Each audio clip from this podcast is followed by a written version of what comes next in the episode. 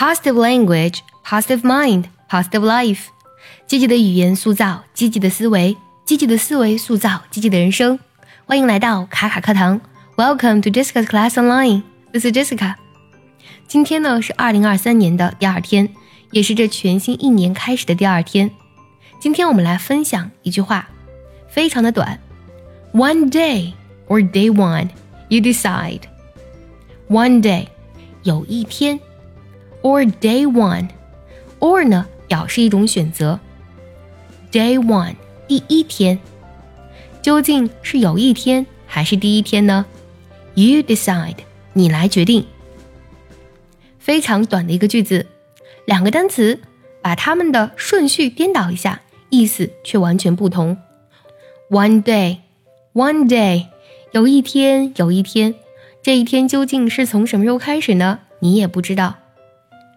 而另外一个单词 day one，将 day 放在了 one 前面，则指的是开始的第一天啦。类似的用法，比如说给 number 后面加 one，就指的是第一号了。Number one。You decide decide 作为动词来讲，指的是决定或者说是选定的意思。比如说，It's up to you to decide，这件事情由你来决定。在二零二二年十二月三十一号这一天，你是否有回顾过去一年发生的所有呢？过去这一年，你是否有很多想要推到某一天才要开始做的事情呢？其实，梦想和幻想之间最大的差别就在于，你会为梦想付诸实践和行动，而幻想呢，只是停留在大脑中的自嗨。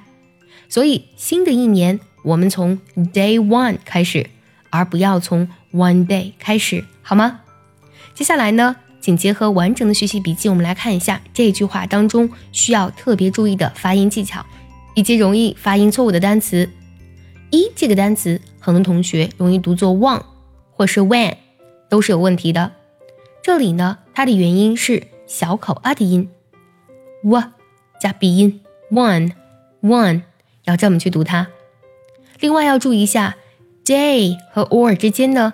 有一个半元音耶的加音连读在一起，one day or one day or day one, you decide。